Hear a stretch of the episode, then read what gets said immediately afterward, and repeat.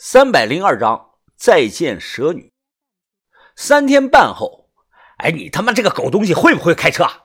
你这么麻的技术就不要上路了。哟哟哟，看把你厉害了！他妈的，就你那个两下半的厉害啊！你很辣是吧？哎，那你打我，我打你妈的！马路中间啊，两个司机不管不顾的就在路中间扭打了起来。好家伙呀，你一招神龙摆尾，我一招黑熊撞身。两个人在地上滚得满身都是土，扭打的好不热闹。他两人把车横在了路中间，其他的车过不去了，这就造成了交通拥堵。于是不停的有司机拍喇叭，还有路过的人上前大声的劝导：“啊，行了行了啊，不要吵吵了，哎，不要吵吵了。”我呢拍了两下喇叭，看着前方的战况，随口就说了这么一句：“厉害啊，好一招猴子偷桃，哎，就偷这一下。”那人不在床上躺两天，绝对缓不过来的。范神医啊，他好奇的看着我。云峰啊，福建人都这么暴躁吗？还有啊，他们刚才说又麻又辣是什么意思啊？我忙解释。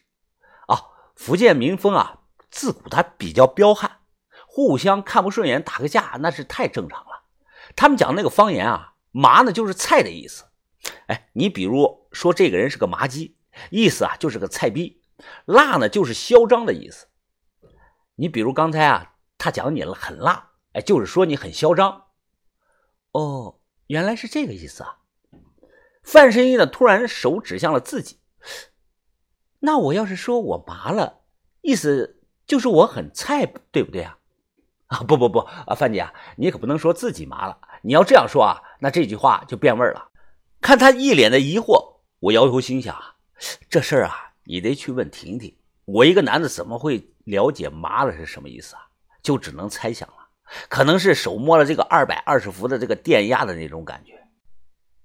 又两个小时后，列错林林子深处，云峰，你是不是记错了？不是这里啊？哎，不对呀，这我记得是这个地方，怎么那个小木屋不见了呢？在那，在那，你看到了没有啊？林中的小屋啊，还是那个样子，没一点变化，只是木屋后头堆起了一座孤零零的孤坟。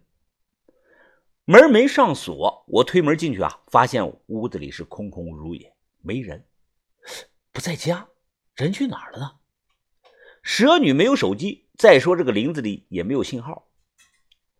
云峰，是不是是不是人已经不在了呢？我转头看着破破烂烂的小木屋，心中有些悲凉。难道是我来的太晚了吗？就在这个时候啊，突然扑通一声闷响，蛇女出现在了门口。看到我啊，她手中提着这个篮子就摔在了地上。向向大哥，向大哥！蛇女冲过来，一把就抱住了我。向大哥，向大哥，我就知道你不会忘了我的，我就知道你说话会算数的，我就知道你一定会来找我的。他的心情非常的激动啊，说着说着竟然哽咽的哭了。好了好了，别哭了，我这不是遵守约定来带你去治病吗？蛇女呢还是老样子，没多大的变化，只是她的脸看起来更加消瘦了，她的眼睛底色还是棕黄的颜色。看久了会感觉到一种怪异，还好吗？你的病怎么样了？蛇女抽泣的厉害，她抹了抹眼泪夏大哥，我的病还是老样子，只不过我听了你的话，这一年多来没再喝过蛇血，现在我每天晚上肚子都会很痛很痛的，我一次要吃很多片的止疼药才能睡着。看他这个样子啊，我有点心疼。可以想象到，每当深夜，他被这个虫子病折磨的躺在床上是翻来覆去睡不着。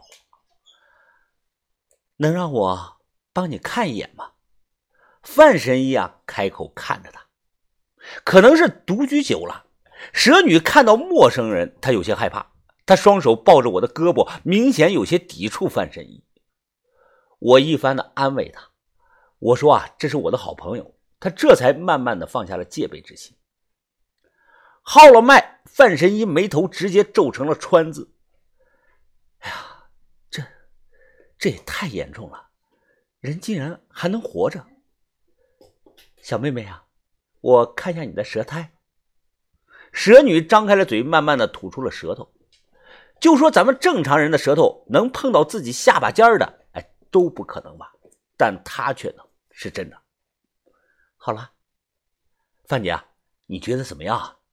因为蛇女在场，她没有回答，只是盯着我看了几秒钟。我瞬间明白了她的意思，看来就连顶级的中医对这种怪病都没有什么太好的办法。蛇女显然也明白了，她低下了头，声音非常的落寞。我我知道我的下场，很多代蛇女都没活过三十岁的。你别灰心，你得有彻底治好这个病的信心才行啊！我这次来啊，就是带你去苗寨治病的。他听到后很是开心，晃着我的胳膊啊，撒着娇看着我。好吗？好吗？我有信心了。这天晚上。离这间木屋不远的地方还有一间木屋，因为平常没人住，太脏了。我简单的扫了扫灰，就一个人住在这里。他俩呢，住在一个屋。大概十一点多，我刚吹灭这个蜡烛，躺下不久，就听到门吱呀一声，慢慢的开了，是蛇女。她那双眼睛在黑暗中啊，显得太明显了。向大哥，向大哥。你睡了吗？哦，干什么？你你猜我想做什么？说着话，他就爬上了我睡的那个小木床。向大哥，你还记得咱们在蛇洞里的事儿吗？啊，记得，忘不了。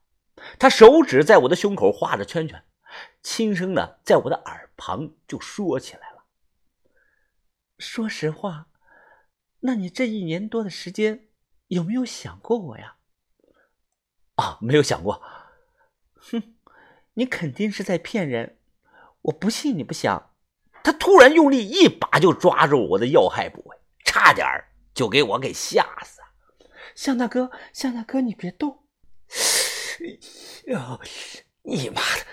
那种强烈的感觉啊，让我下意识的抓紧了床单。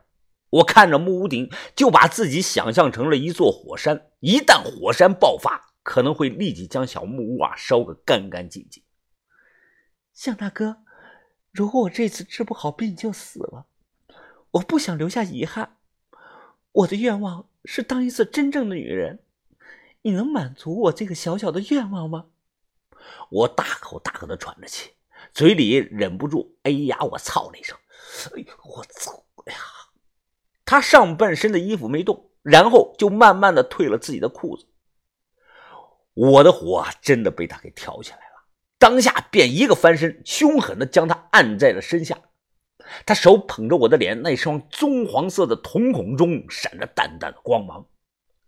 过了一小会儿，他的语气非常惊讶：“怎怎么会这样啊，江大哥？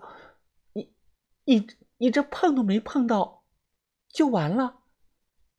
这个，这个，我挠了挠头，强行的解释：“啊，啊，这个，我最近啊在练一种功，这招啊叫蜻蜓点水。